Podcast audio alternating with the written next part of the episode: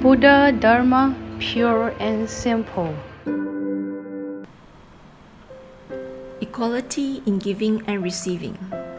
Among the many Buddhist cultivations, the six perfections are six ways to liberate self and others. Generosity, as the first of the perfections, can be further classified into three kinds. Number one, giving of wealth, the willingness to give monetary or material offerings. Number two, giving of Dharma, sharing of the truth and the Dharma to others. Number three, giving of fearlessness, giving spiritual support and strength to ease the fears of others. These three kinds of generosity can benefit and consequently liberate others. Besides the six perfections, the four means of embracing are cultivations that embrace all beings generosity, kind words, altruism, and empathy. The practice of generosity is also the first of the four. Therefore, generosity is the best way to broadly form good affinities with others, as well as an important expedient means that inspires people to learn Buddhism. However, there is a prerequisite to generosity. For one to be a giver, there must also be a receiver. Most people see the giver as superior to the receiver because it seems like the latter is benefiting from the former. Moreover, it seems that the giver is more able than the receiver. This would be a misconception because in Buddhism, both the act of giving and receiving share equal benefit, and the giver and receiver are equally meritorious. For example, Patrick treats John to a meal and after the meal, Patrick has to thank John for coming. Therefore, is the receiver not equally important? Similarly, when benefactors make donations and meal offerings to Buddhist monastics, not only do they practice the act of giving, they also need to participate in the rite of appreciation. When this happens, the benefactors lay prostrations inside the dining hall to express gratitude towards everyone for coming and giving them the chance to make an offering. In this sense, giving and receiving are the same. People nowadays tend to have incorrect views about generosity. They believe that the giver is the greatest and the receiver should be grateful towards the giver. Such views do not accord with the principle of generosity in Buddhism. When one aspires to give, the other person must aspire to receive as well. Conversely, if one is willing to give, but the other person refuses to receive, then generosity cannot be expressed. The principle of Buddhist generosity advocates that the giver and receiver are not different from one another.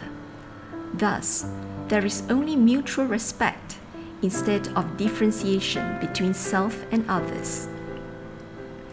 According to the Diamond Sutra, the practice of generosity requires that the three aspects of giving the giver, the receiver, and the given object abide in emptiness. One should not give rise to discrimination and attachment to any of these three aspects.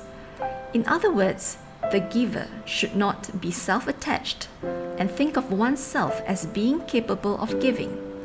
Moreover, one neither thinks of the receiver as accepting one's favor, nor is attached to the given object and its value. Such generosity would only be mundane generosity and does not accord with the Buddha Dharma.